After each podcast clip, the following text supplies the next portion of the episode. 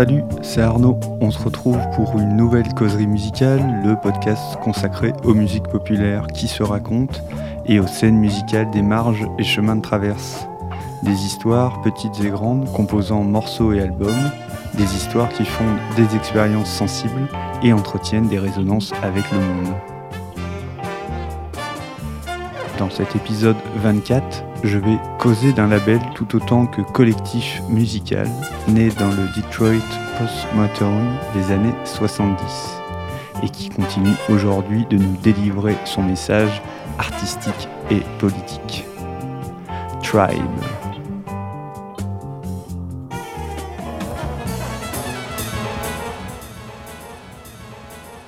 Lorsque j'enregistre ce podcast, le monde est à l'arrêt confiné, rétracté, désolidarisé. Un virus parcourt la planète, il sème la pandémie, l'angoisse et la mort. Le sujet est forcément dans toutes les discussions, toutes les têtes, sur toutes les lèvres. Chacun cherche à s'informer, se rassurer. Beaucoup donnent leur avis et prescriptions.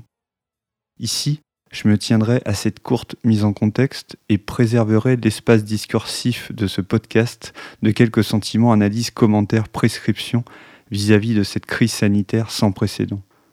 Non qu'elle ne m'affecte pas en tant que citoyen, que père, qu'artiste.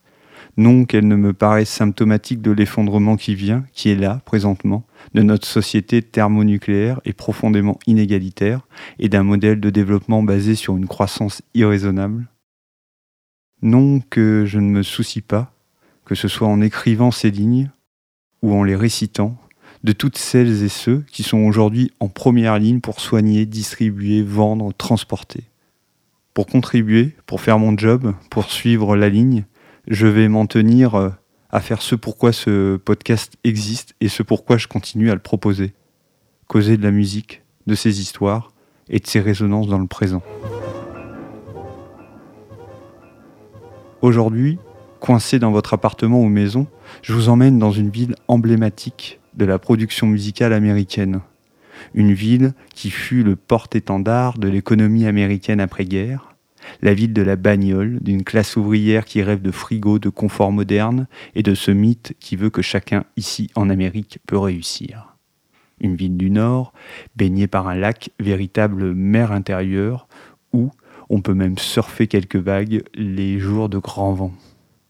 Une ville qui connut aussi les plus grosses émeutes raciales de l'histoire américaine.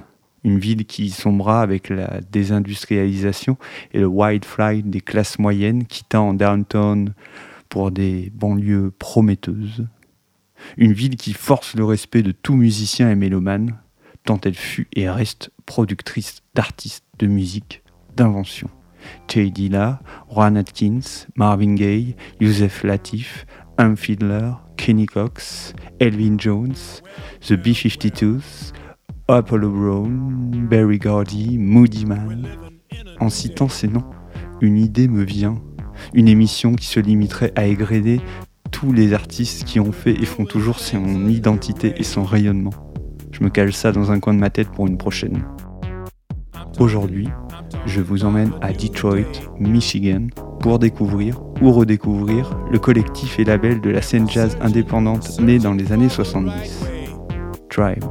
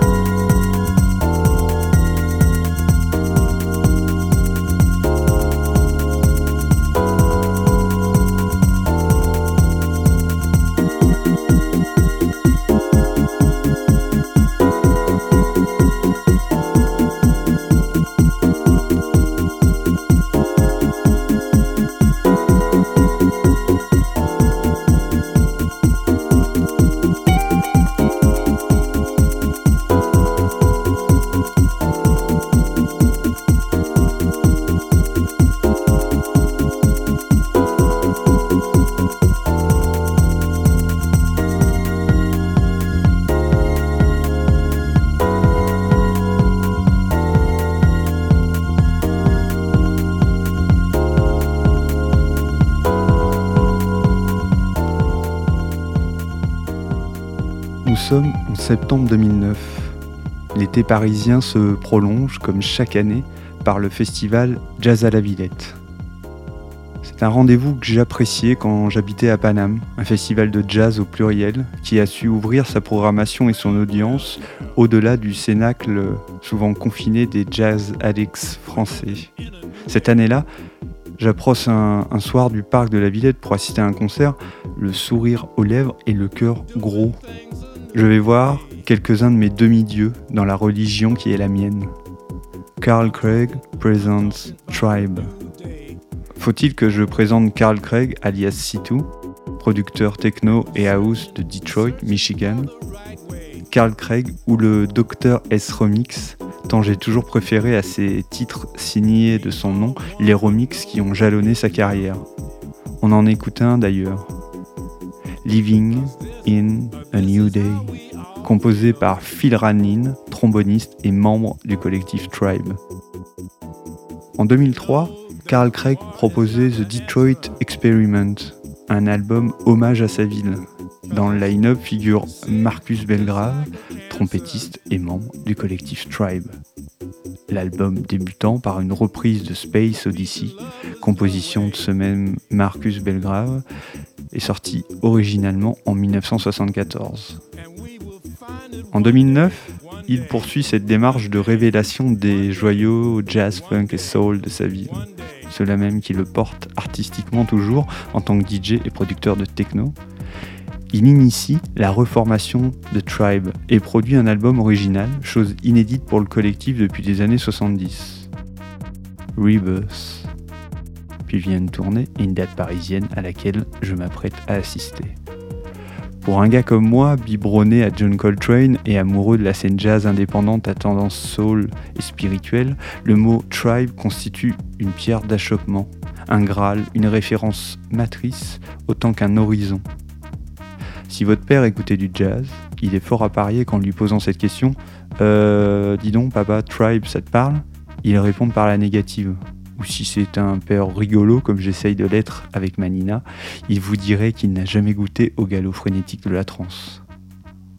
J'allais voir Marcus Belgrave, Doug Phil Ranin, Wendell Harrison jouant pour moi dans une salle de concert parisienne. C'est comme si vous disiez à un gros fan de rock qu'Hendrix est de passage à l'Olympia ce soir. J'oubliais Carl Craig aussi, mais après coup, j'ai trouvé que sa présence était anecdotique sur scène et que son nom a surtout permis de mettre sur le devant de la scène des musiciens quelque peu oubliés de l'histoire du jazz.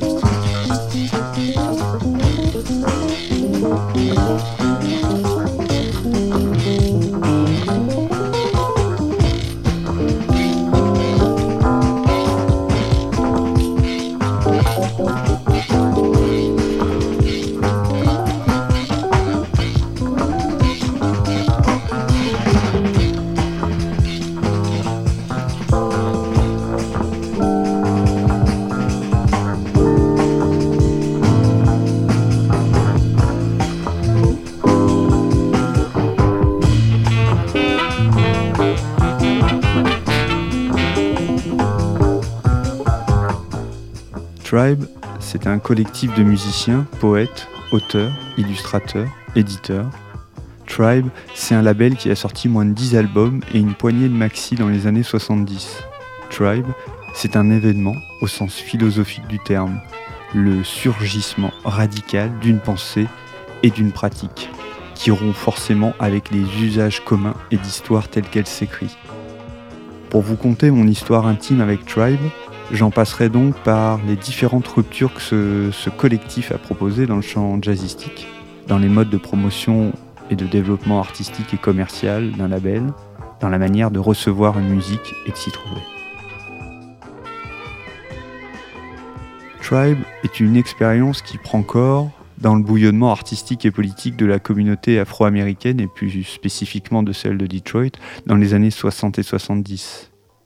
Au début de cet épisode, je vous ai servi quelques clichés et représentations convenues sur cette ville, Motor City. Detroit est bien plus que cela. Detroit est une ville musicale, une ville de jazz qui fut jusqu'aux années 50 un poumon essentiel de la scène jazz nationale. Avant cela, dans les années 30 et 40, de nombreux jazz bands faisaient le bonheur des danseurs et danseuses avant que le bob déferle et que l'esthétique jazz se modifie. Avec elle, les forces de production se cristallisèrent sur la côte est, à New York principalement, et sur la côte ouest, à LA.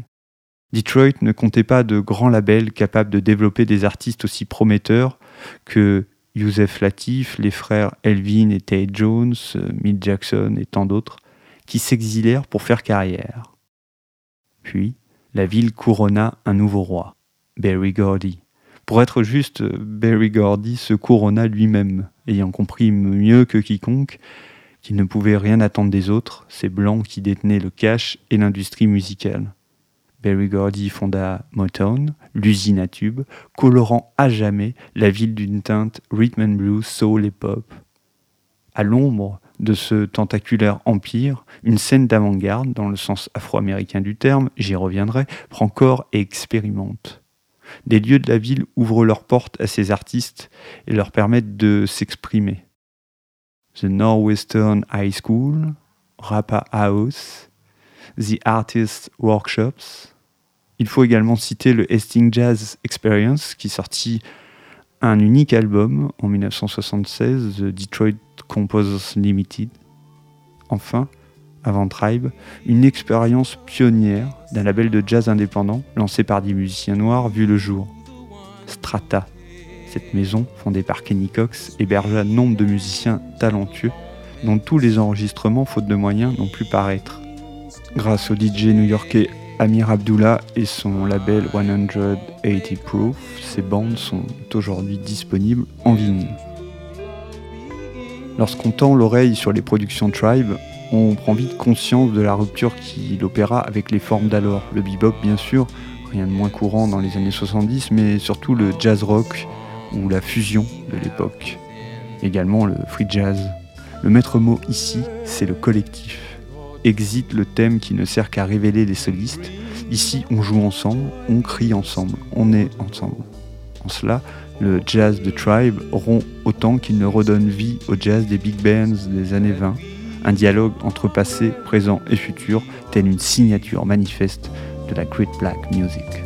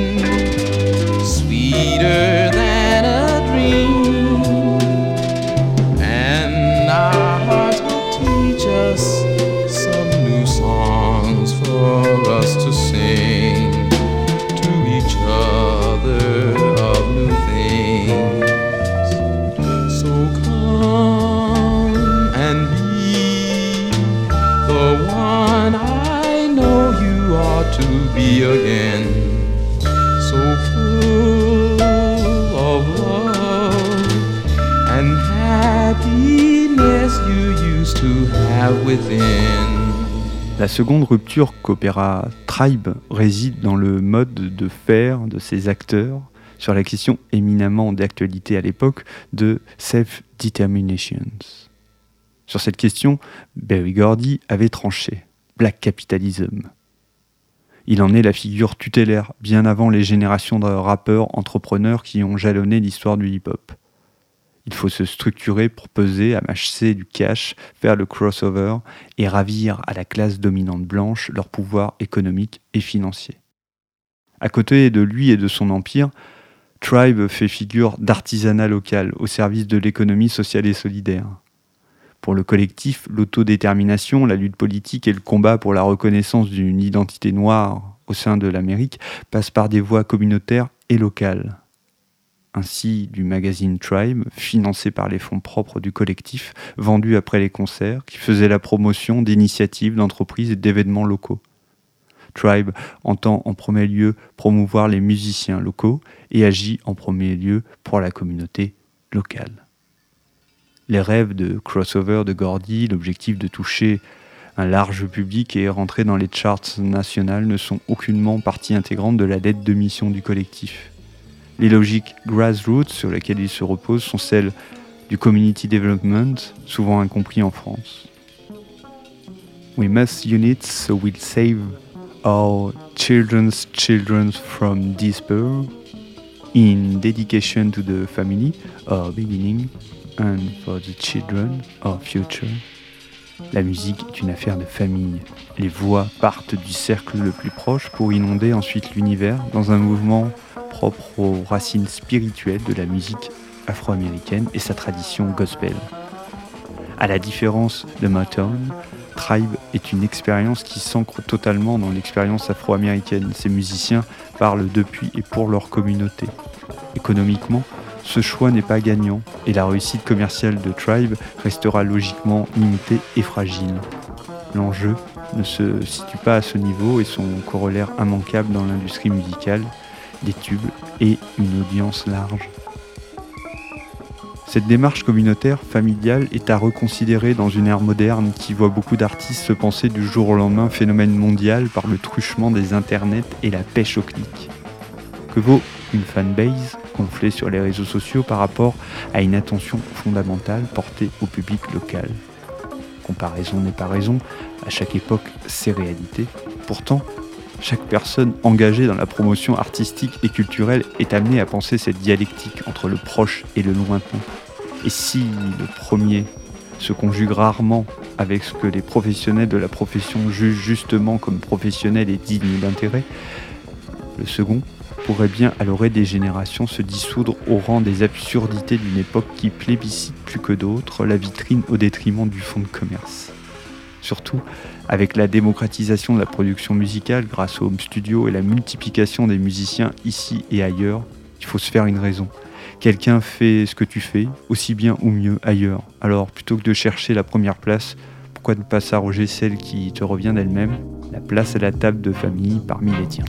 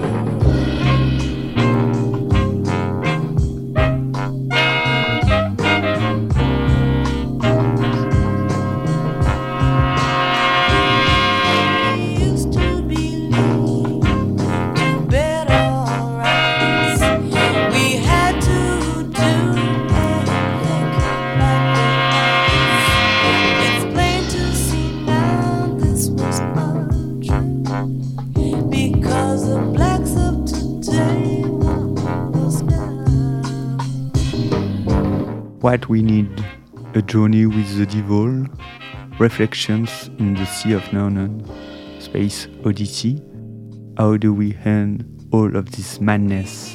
Le chant lexical de Tribe est nourri des mythes qui traversent l'histoire des musiques afro-américaines, digérant des références bibliques au miroir de l'expérience si dure des femmes et hommes noirs dans une Amérique raciste. Leur jazz est en ce sens spirituel, sans toutefois s'inscrire dans les complets canons du genre, qui intègrent notamment des chœurs, rappelant directement les chords des églises. Une spiritualité dépourvue de ces artefacts religieux, une spiritualité aussi cosmique que politique. Les productions Tribe incorporent aussi les touches de soul music et de jazz funk propres à leur époque, dans un équilibre bienfaiteur entre musique populaire et d'avant-garde. Une raison supplémentaire pour ce jazz de ne trouver réellement son public, l'industrie musicale et la politique de format alors majoritaire dans le paysage radiophonique états-unien ne sachant où caser ce son. Il n'est jamais bon pour réussir dans la musique d'être le cul entre deux chaises. Des décennies plus tard, moi, comme tant d'autres de ma génération, jazz addicts d'un genre nouveau, faisant leur culture du jazz par les disques plus que par les concerts et clubs de jazz, cette musique m'a ému et touché profondément. Écouter Tribe, ça vaut toutes les méditations du monde. C'est puissant et subtil, brut, sophistiqué. Du jazz qui s'écoute à la verticale, debout avec son corps, sa tête et ses tripes un truc qui transporte autant qu'il témoigne de l'expérience d'hommes et de femmes d'hier, d'aujourd'hui et de demain. L'histoire n'est pas finie.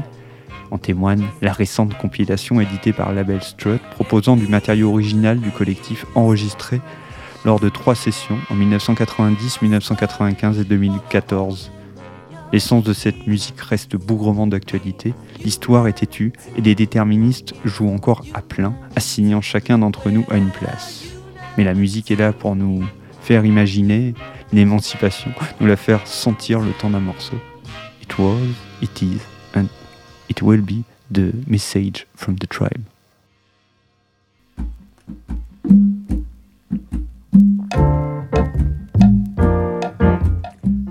À l'écoute le titre Marcus Garvey, sorti sur la compilation dont je parlais juste avant, un morceau qui détonne dans la discographie du collectif et qui pourrait tout autant être l'œuvre des Last Poets ou de Common. His name was Marcus Garvey, one of the greatest organizers of the black man today. He put love first above everything in life. He was down for the masses, trying to end all the strife. While just a young boy, Marcus learned the printed word. He ran a newspaper press to let his voice be heard. He had a whole lot to say about the way things could be if black people stood up and let their minds be free. So he began to travel from place to place, and everywhere he went, he saw oppression's face poverty, ignorance, suffering, and pain. Why did the lives of his people leave him nothing to gain?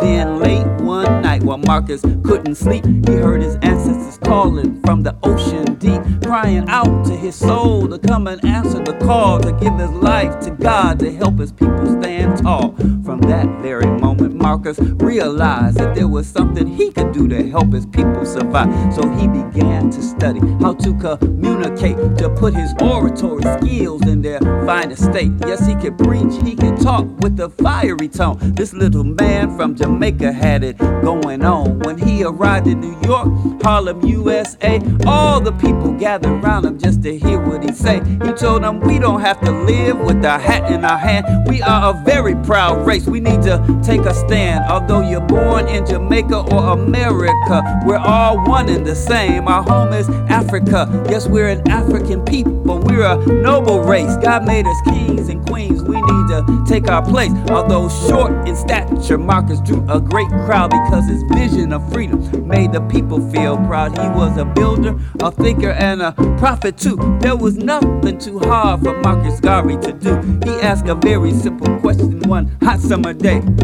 Never forget, do you hear what I say? He asked, Where is the black man's government, the black ambassador, the black president? I don't see our great men, a big affair, so I will help to build them here and everywhere. So, with the help of his movement called the UNIA, he began to work for a brighter He built a black shipping company, the Black Star Line, a black nurses corps that was mighty fine. He built a black man's army and a navy too. He helped his people see there's nothing we can't do.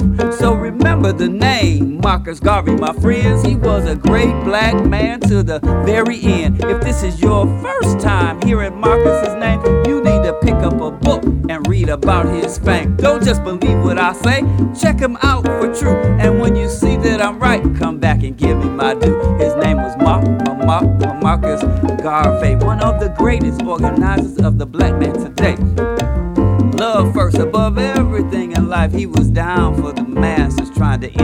Merci de m'avoir accompagné pour ce 24e épisode de la causerie musicale. Pour aller plus loin dans la plongée euh, de la scène jazz indépendante de Detroit, vous pouvez écouter un set que j'avais enregistré il y a quelques années et qui avait fait l'objet d'une parution sous forme de compilation CD. Je vous mets le lien sur le blog de la causerie musicale que vous retrouverez sur le site musique-imaginaire.com. Pour élargir le cercle et faire profiter de ces causeries au plus grand nombre, vous pouvez noter et commenter le podcast sur la plateforme que vous utilisez. Vous pouvez surtout en parler autour de vous à un ou une pote passionnée de musique qui cherche de la matière pour épancher sa curiosité.